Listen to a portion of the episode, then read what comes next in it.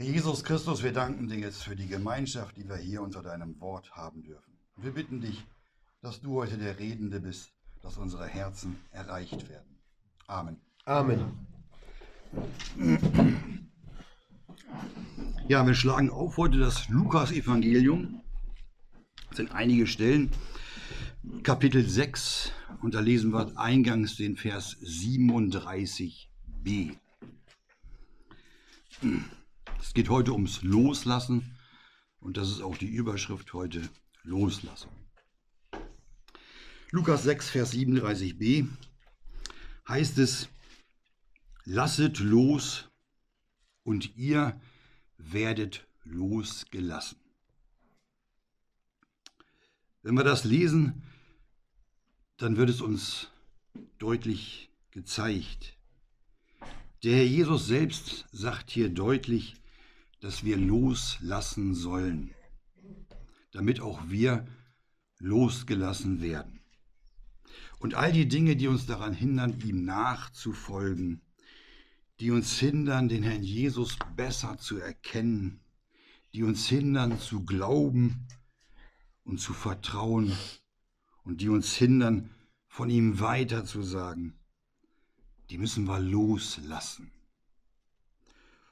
Und auch ein verlorener Mensch muss loslassen. Er muss, so wie wir, unsere eigenen Gedanken loslassen müssen.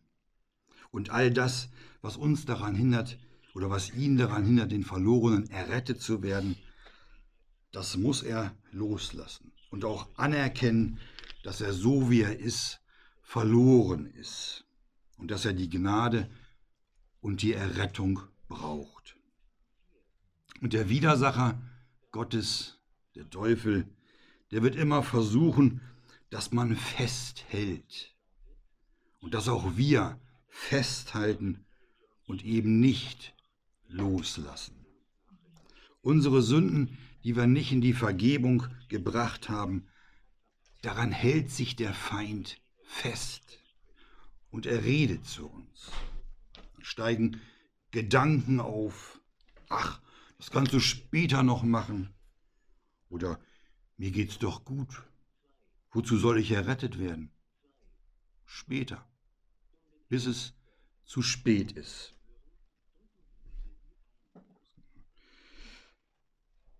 Gott bietet uns Vergebung an und ewiges Leben.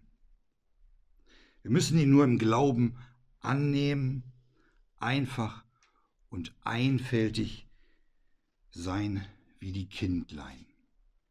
Wir lesen jetzt dazu eine Begebenheit, wo ein Oberster, wo ein angesehener reicher Mann zum Herrn Jesus kommt. Wir schlagen jetzt mal auf, bleiben im Lukas-Evangelium, lesen dann Kapitel 18, die Verse 17 bis 27. Da ist auch ein Mann, ein Oberster hier beschrieben gleich, der auch nicht loslassen will. Lukas 18, fangen wir ab Vers 17 an. Da heißt es, Wahrlich, ich sage euch, wer irgend das Reich Gottes nicht aufnehmen wird, wie ein Kindlein, wird nicht in dasselbe eingehen. Und es fragte ihn ein gewisser Oberster und sprach, Guter Lehrer, was muss ich getan haben, um ewiges Leben zu ererben? Jesus aber sprach zu ihm, Was heißest du mich gut? Niemand ist gut als nur einer, Gott. Die Gebote weißt du. Du sollst nicht Ehe brechen, du sollst nicht töten, du sollst nicht falsches Zeugnis geben. Ehre deinen Vater und deine Mutter. Er aber sprach, dies alles habe ich beobachtet, von meiner Jugend an. Als Jesus dies hörte, sprach er zu ihm, noch eines fehlt dir.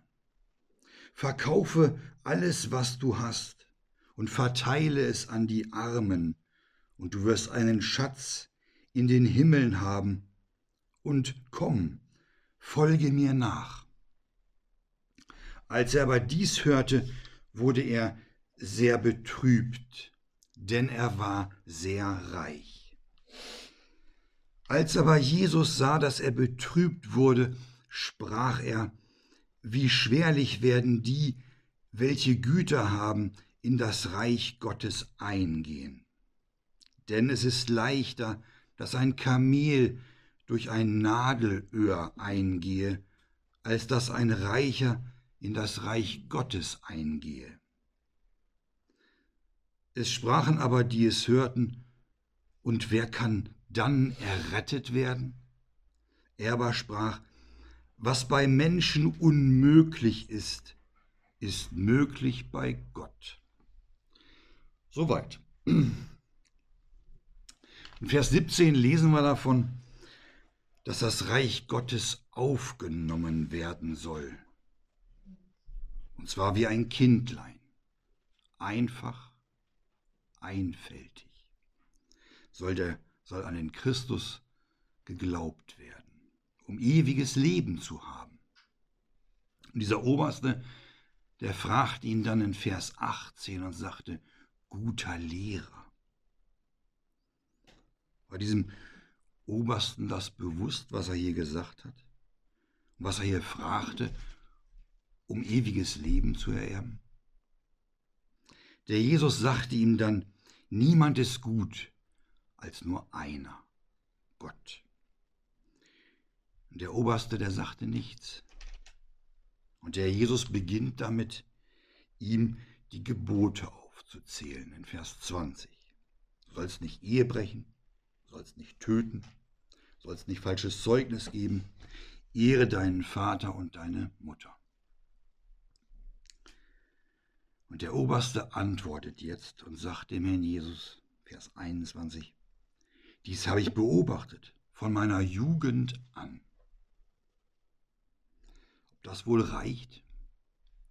Reichte es aus, das Gesetz zu beobachten? Der war nicht umsonst reich, dieser Oberste.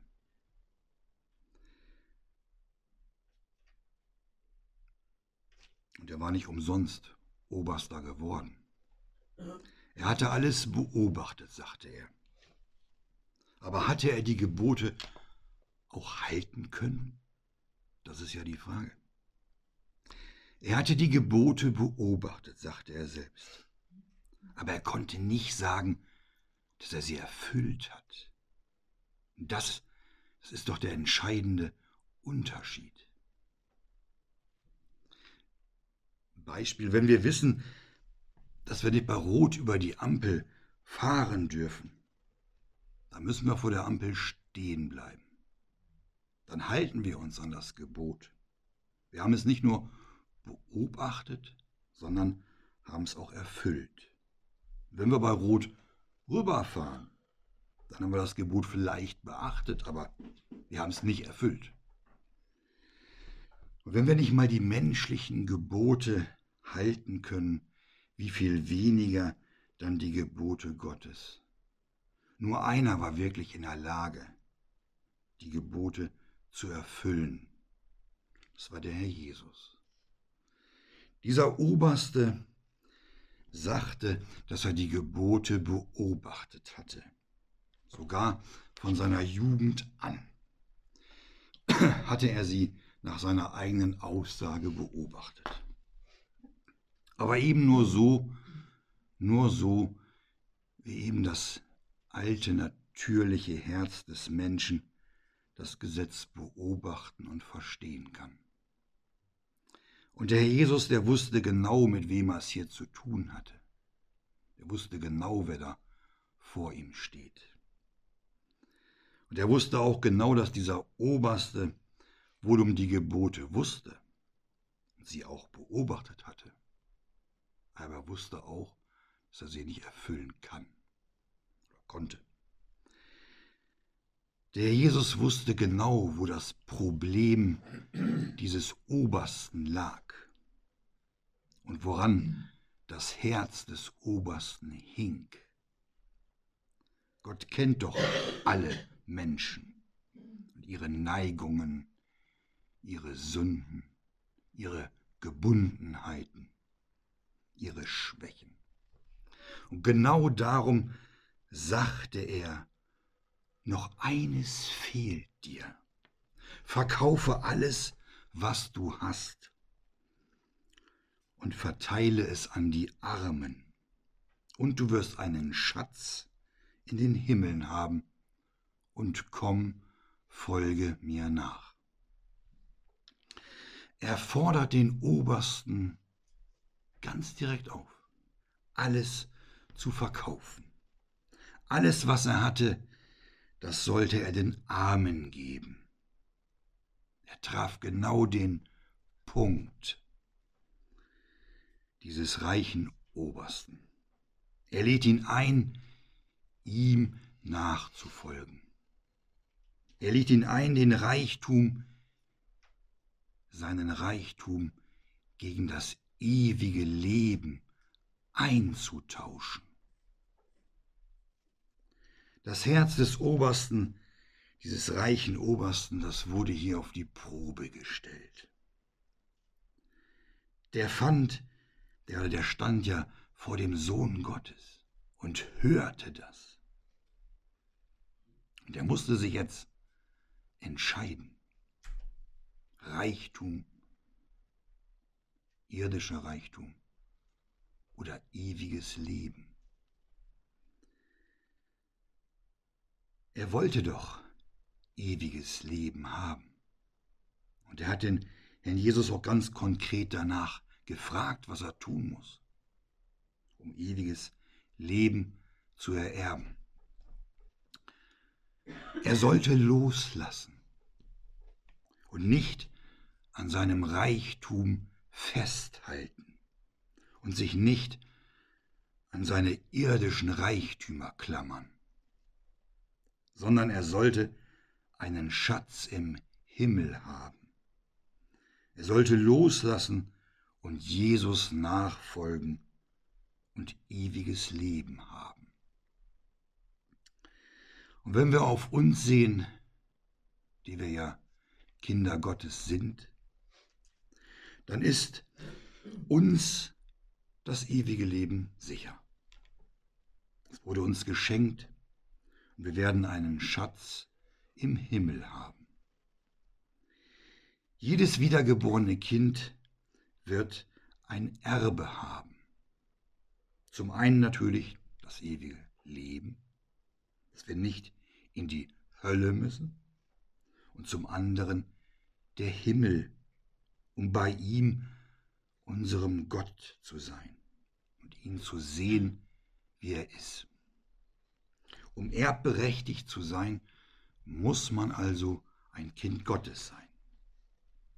Man muss ein Kind dessen sein, der das Erbe hat. Das Erbe gibt es ja nur für die, die sein sind. Und wenn wir ein, ein großes Vermögen zu vererben haben, dann würden doch auch nur unsere Kinder, die unser eigen sind, ein Erbteil bekommen und nicht die Fremden, die nichts mit uns zu tun haben. Aus eigener Kraft kann man kein ewiges Leben erben. Nur durch die Annahme des Herrn Jesus und durch seine Gnade wird man errettet und zu einem Kind Gottes. Und auch wenn ein Mensch heute die Gebote beobachtet, die man ohnehin nicht halten kann, kriegt man kein ewiges Leben. Wir brauchen die Gnade, um errettet zu werden. Genau darum ist auch nach Römer 10, Vers 4 Christus des Gesetzes Ende. Da heißt es nämlich, denn Christus ist das Gesetzesende jedem Glaubenden zur Gerechtigkeit. Jakobus 2, Vers 10 kennen wir sicherlich auch alle, da heißt es, denn wer irgend das ganze Gesetz halten, aber in einem straucheln wird, ist aller Gebote schuldig geworden. Wenn wir also nur eines der Gesetze übertreten, so sind wir aller Gebote schuldig geworden. So sieht das aus. Und durch die Sünde ist es uns unmöglich, das Gesetz zu halten. Der Oberste, der sollte in Vers 22 alles verkaufen und ihm nachfolgen, steht da. Und dann in Vers 23, als er aber dies hörte, er hat ja nachgedacht inzwischen, Reichtum, ewiges Leben, als er das hörte, steht da, wurde er sehr betrübt. Warum? Denn er war sehr reich, steht da. Wir lesen davon, dass er betrübt wurde. Als Begründung lesen wir, denn er war sehr reich. Diesen Reichtum, diesen irdischen Reichtum, den wollte er nicht loslassen. Er wurde betrübt über den bevorstehenden Verlust seines Reichtums.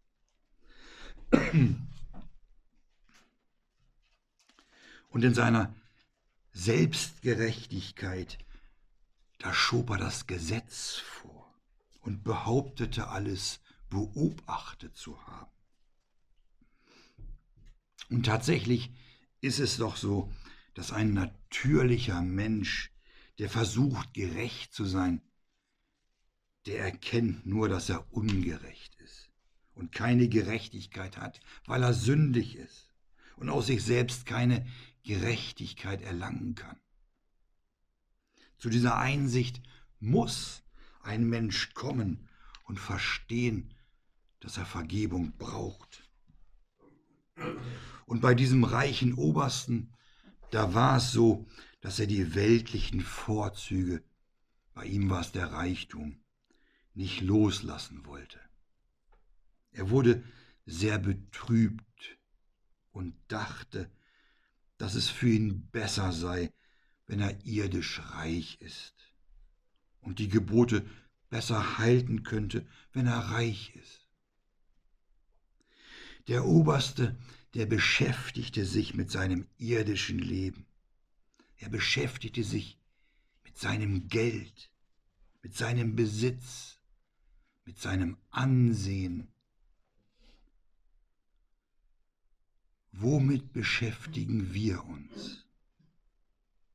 Dreht es sich bei uns etwa auch um unseren Besitz und darum, was andere von uns denken? Gibt es bei uns auch Dinge in unserem Leben, die wir nicht loslassen wollen? Und komm, folge mir nach. Was hindert uns daran, dem Herrn Jesus nachzufolgen. Beschäftigen wir uns mit fremden Dingen und haben andere Dinge lieber als den Herrn Jesus? Wir sollen doch als Kinder Gottes nicht der Welt gleichförmig sein. Wir sollen auf ihn hören sein Wort, wissen wir doch, ist gültig bis in alle Ewigkeit. Seine Worte werden nie vergehen, lesen wir. Beschäftigen uns wir mit eben mit diesem Wort. Beschäftigen wir uns mit dem Licht oder lieber mit der Finsternis. Wir sollen Jesus ähnlicher werden, ihn mehr erkennen und uns nicht mit dem Teufel befassen, um den Feind besser zu erkennen. Es reicht aus, wenn wir wissen, dass er der Feind ist.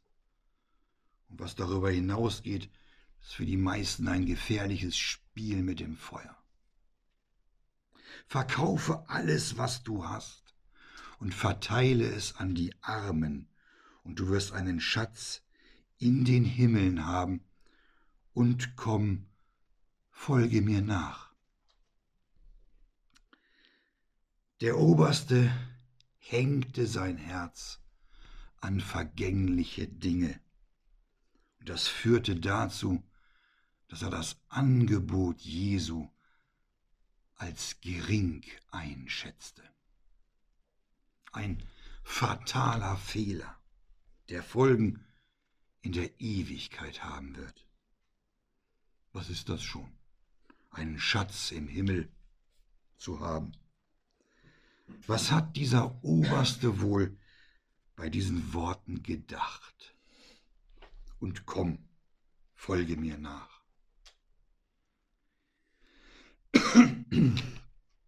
Die Gedanken des Fleisches, die begleiteten den Obersten und die begleiten auch uns. Diese Gedanken, die bilden die Neigungen des Herzens in jedem Menschen, auch in uns. Auch bei denen, die durch die Gnade Gottes errettet wurden, ist es oftmals so, dass sie sich den eigenen fleischlichen Gedanken hingeben und geistlich stecken bleiben. Paulus nennt das Schiffbruch erleiden. Und oftmals denken diese Gestrandeten noch, dass sie im Licht sind. Bei diesem Obersten jetzt, da verhinderten diese eigenen Gedanken die ewige Errettung. Genau das, was er doch eigentlich wollte, das ließ er jetzt los. Denn er wurde betrübt über die Worte Gottes. Verteile es an die Armen, und du wirst einen Schatz in den Himmel haben, und komm, folge mir nach. Der Herr Jesus bot diesem Obersten einen Schatz im Himmel an. Er bot ihm das ewige Leben an. Der musste sich jetzt entscheiden für den irdischen Reichtum oder für den himmlischen. Aber die Liebe zum Geld, zum irdischen Reichtum, die wollte er nicht loslassen. Er hielt daran fest. Und weil er das tat und nicht losließ, wurde auch er nicht losgelassen.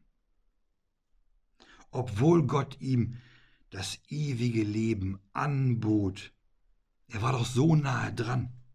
Er stand direkt vor dem Sohn Gottes. Er hätte die Herrlichkeit Jesu im Himmel sehen können.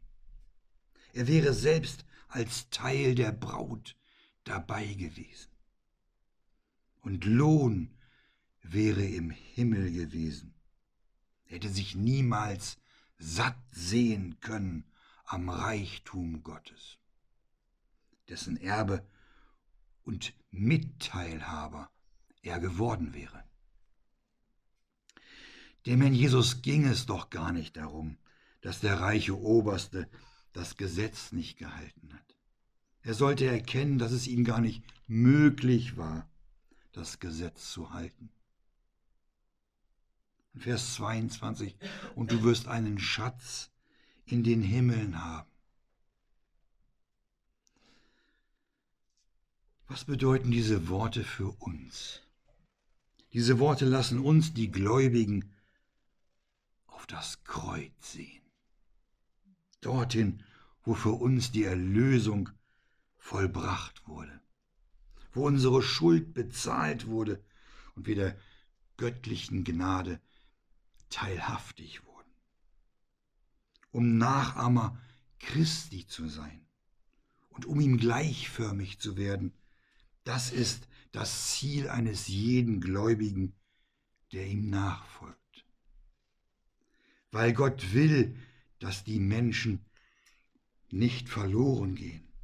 Darum sagte er auch zu dem Obersten, verkaufe alles, was du hast, verteile es an die Armen. Er sollte seinen Ballast ablegen. Er sollte diesen Ballast loslassen, um nachfolgen zu können. Lasst uns doch auch den Ballast, an dem auch wir festhalten, loslassen. Weg mit dem Zeug, was uns davon abhält, Jesus nachzufolgen. Wir sind doch errettet. Wir sind Kinder Gottes. Und wir wollen das alte Leben nicht loslassen. Gott möchte doch das Beste für unsere Seelen und auch für diesen Obersten. Der Jesus sagt ihm ganz klar und ganz deutlich, was er tun soll. Er hat uns hier wieder ein, ein Beispiel gegeben, nämlich, dass wir den Menschen ruhig in aller Klarheit und Liebe sagen müssen. Wer nicht zu Lebzeiten zu Jesus Christus findet, geht ewiglich verloren und wird von Gott getrennt, einmal in der Hölle landen und nie wieder von dort herauskommen, weil er das Geschenk Gottes, Jesus Christus, abgelehnt hat. Und wer heute errettet ist, wer Jesus im Herzen hat und Gnade und Vergebung gefunden hat, der muss die Dinge loslassen, die hinderlich sind in der Nachfolge. Wer nicht um Jesu willen bereit ist, loszulassen, der wird auch nicht losgelassen. Wir sollen nach Lukas 6, 37 loslassen, um losgelassen zu werden. Lasst uns das loslassen, was uns hindert, Jesus nachzufolgen. Und was uns daran hindert, ihn mehr zu erkennen. Lasst uns das loslassen, was uns noch mit der Welt und mit dem Feind verbindet. Und ein Kind Gottes, das nicht loslassen will, bleibt in der Nachfolge Jesu stecken. Das nicht loslassen wollen ist Eigenwille. Eigenwille ist Götzendienst. Und da ist überhaupt kein Weiterkommen möglich. Darum müssen wir uns von den Dingen trennen, die uns den Weg in der Nachfolge versperren. Bei diesem Obersten, da sah der Herr Jesus, dass dieser am Reichtum festhält und dass er auf irdische Dinge vertraut. Darum sollte alles verkauft werden. Was sieht der Herr Jesus wohl alles bei uns? Müssen wir uns alle mal selbst genau überlegen. Was hat sich der reiche Oberste wohl überlegt? Sollte er wirklich alles verkaufen, um es den Armen zu geben? Sollte er wirklich alles aufgeben?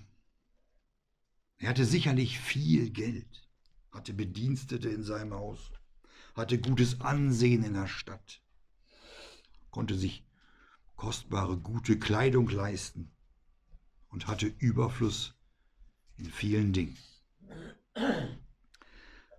Ein verlorener Mensch wird dadurch schwer errettet werden, so wie es der Herr Jesus in Vers 24 sagt. Wie schwerlich, sagt er, werden die, welche Güter haben, in das Reich Gottes eingehen. Das schöne irdische Leben, das wollte der Oberste nicht aufgeben.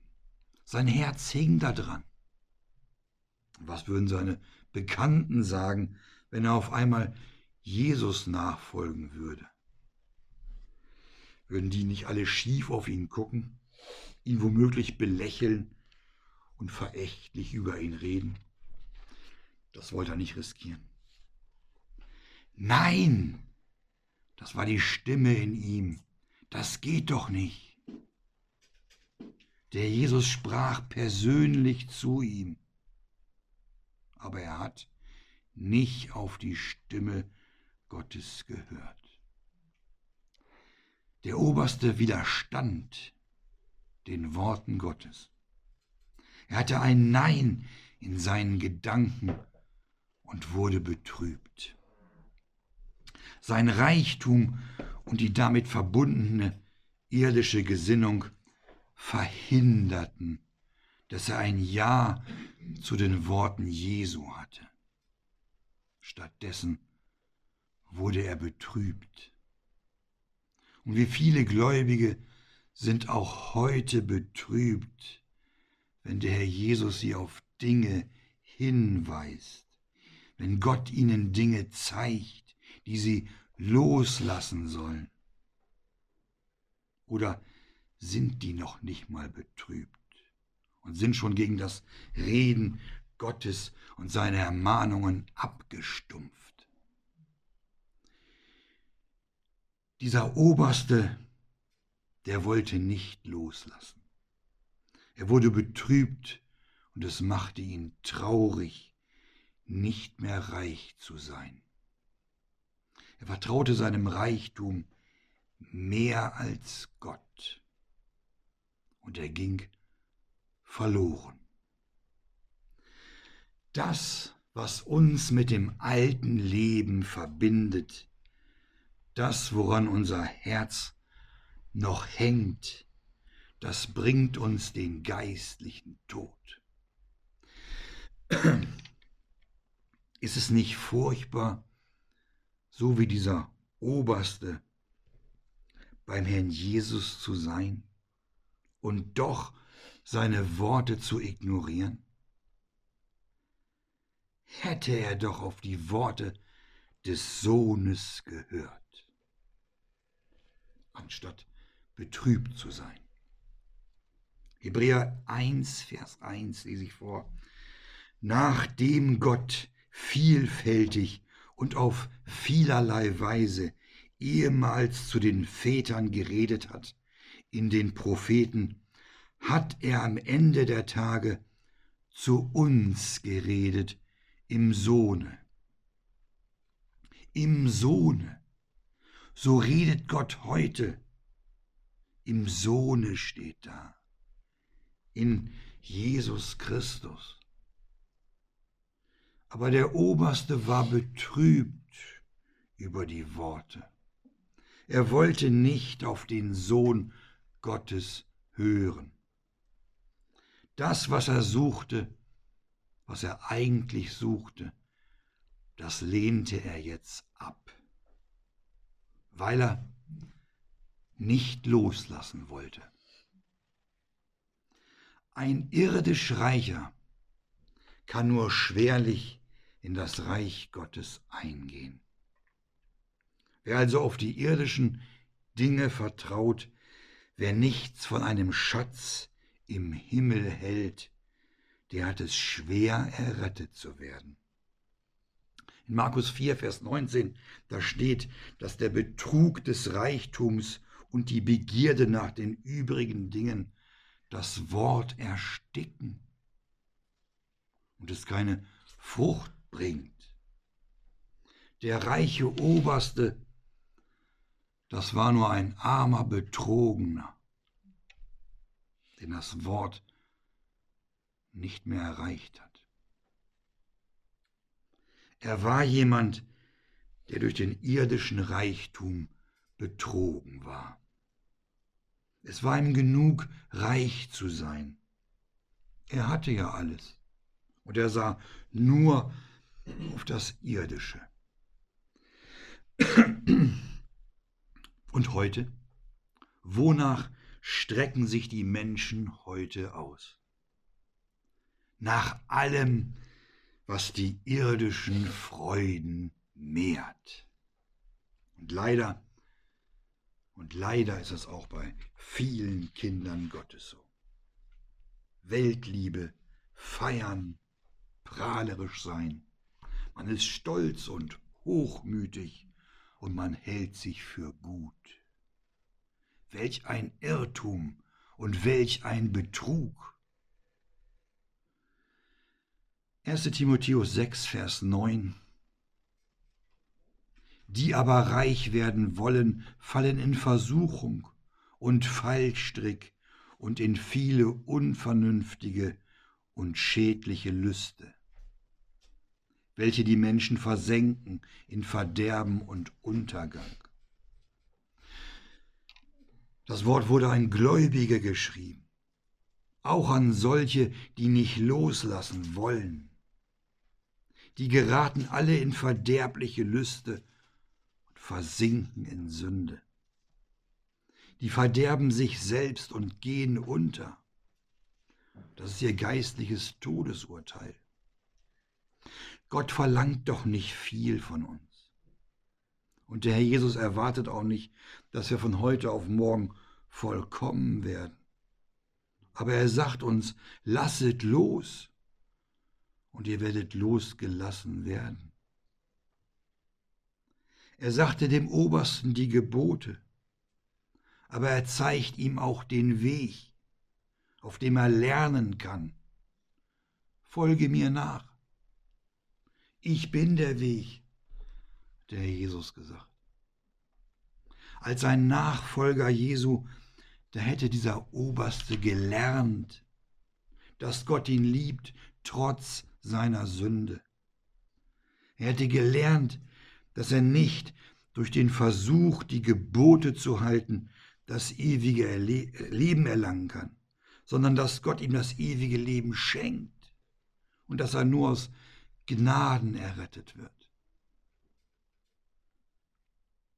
Er hätte gelernt, seinem Gott zu vertrauen. Und dieses Vertrauen hätte auch sein Herz verändert.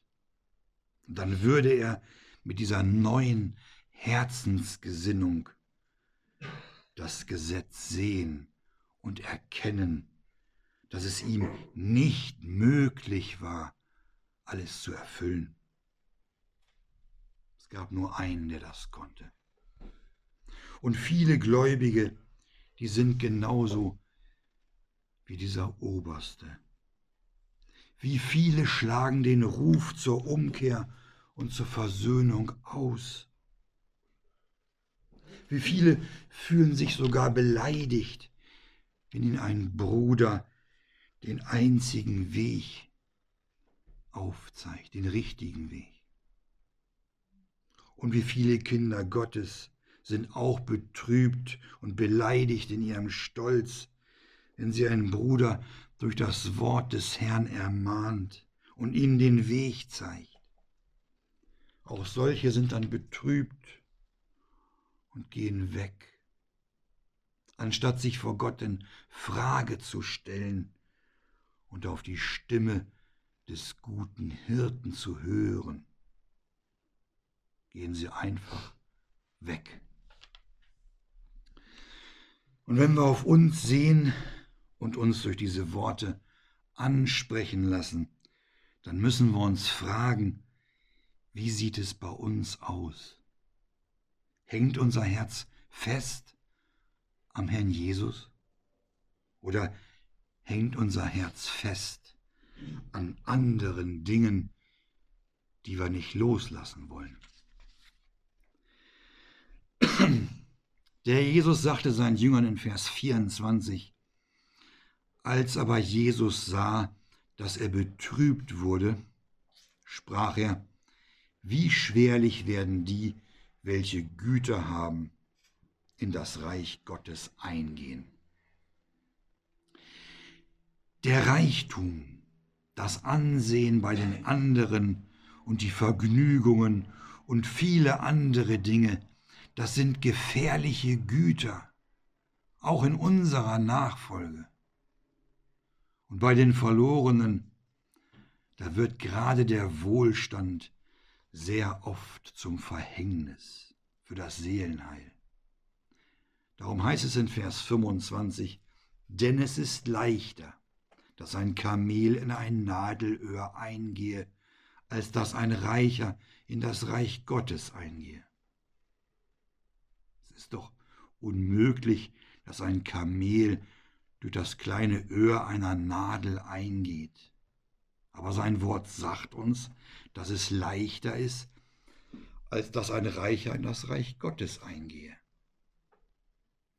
Darum haben auch die anderen Umherstehenden in Vers 26 gesagt, und wer kann dann errettet werden? denen, denen war es nicht klar geworden, wie deutlich und klar der Herr Jesus das angesprochen hatte. Und auch wir verstehen allzu oft sein Reden nicht. Wir verstehen nicht, was uns sein Wort sagt. Und wir hören nicht auf seine Stimme. Obwohl er in der Mitte ist, scheinen wir so oft auf den Ohren zu sitzen und sind taub für sein Reden, weil wir nicht loslassen wollen und wir uns an irdischen Dingen festhalten. Unsere Nachfolge kommt zum Stillstand und wir werden betrübt, wenn auch wir, so wie der Oberste, innerlich ein Nein haben. Und dann in Vers 27, er aber sprach, was bei den Menschen unmöglich ist, ist möglich bei Gott. Wir kennen noch den Vers aus Matthäus 7, Vers 13. Da ging es doch um die enge Pforte, durch die ein Mensch eingehen sollte.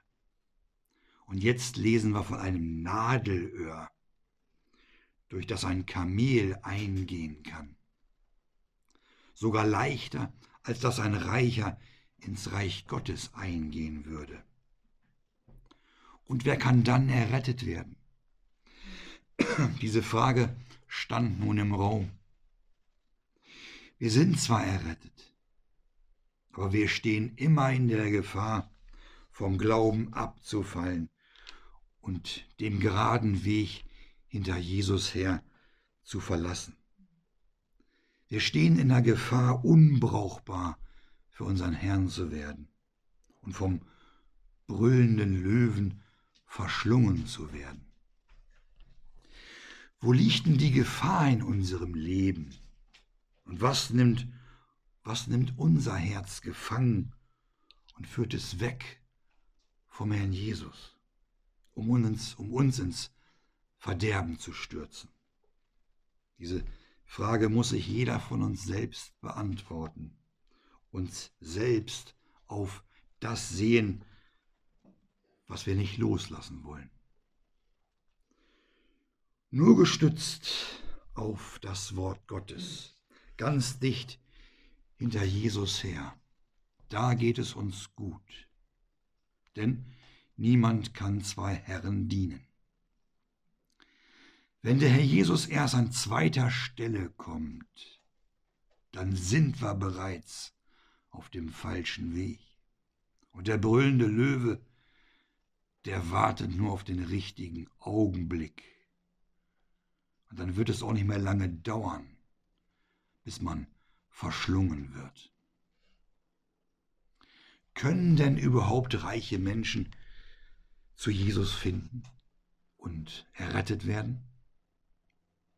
Von unserem Gott dürfen wir tatsächlich große und auch unmögliche Wunder erwarten. Dass auch einem Reichen den rettenden Glauben schenkt und das Vertrauen zum Herrn Jesus. Und dass er auch einem Reichen zu einem Jünger machen kann. Aber es werden nicht viele Reiche und nicht viele Edle sein, heißt es. Denn, denn das Törichte der Welt, das, was nichts ist, hat Gott auserwählt, damit sich vor Gott kein Fleisch rühme. 1. Korinther 1, 27 bis 29. Wir Kinder Gottes, wir müssen das, was unsere Nachfolge behindert, was ein Weiterkommen nicht möglich macht, das müssen wir verkaufen, verschenken, es irgendwie loswerden, bekennen, damit wir losgelassen werden. Und wenn wir denken, dass wir ohne dies und ohne das kein lebenswertes Leben mehr führen können, weil vielleicht unser Lieblingsgötze nicht mehr da sein soll, dann dürfen wir uns gewiss sein, dass bei Gott alle Dinge möglich sind. Und wenn wir uns heute überlegen, wieder ganz neu anzufangen und die Hindernisse und die Dinge, von denen unser Herz voll ist, loszulassen, dann dürfen wir uns nach Epheser 5, Vers 14 ermuntern. Lies das mal vor. Epheser 5, 14. Wache doch auf, der du schläfst, und stehe auf aus den Toten, und der Christus wird dir leuchten. Genau dahin soll es gehen, dem Licht nach. Der Herr Jesus Christus wird uns leuchten. So steht es geschrieben. Denn wenn wir über unseren Zustand betrübt sind und uns der Herr Jesus Licht über uns geschenkt hat, uns Dinge zeigt, die wir loslassen sollen, dann bewirkt diese Betrübnis etwas. In 2. Korinther 7, Vers 10 heißt es, denn die Betrübnis gottgemäß bewirkt eine nie zu bereuende Buße zum Heil. Lasst uns doch jubeln, wenn wir betrübt sind oder betrübt werden und dadurch zur, zur Buße finden. Dann dürfen wir in dieser Buße seine Liebe erkennen und Heil finden. Lasset los und ihr werdet losgelassen. Und du wirst einen Schatz in den Himmeln haben und komm, folge mir nach. Durch die Nachfolge Jesu im Licht, auf dem Weg, der er selbst für uns ist, da erkennen wir auch uns selbst und wir hören seine Stimme. Und wenn wir dann betrübt sind und zur Buße finden, dann wird uns Jesus im Herzen größer und sein, sein Werk auf Golgatha erstrahlt wieder neu in Herrlichkeit und Größe. Und dann erkennen wir den Herrn Jesus besser und können ihn, ihm schon hier auf der Erde danken und ihn loben. Er ist doch der Weg, die Wahrheit und das Leben, das ewige Leben, der Erstgeborene unter vielen Brüdern. Das ist unser Schatz in irdenen Gefäßen, den wir schon jetzt im Herzen haben und ihn dann im Himmel in der Herrlichkeit sehen werden. Wenn wir bereit sind, loszulassen, dann wird uns dieser Schatz vor unserem, vor unserem inneren Auge immer größer und ganz deutlich. Amen.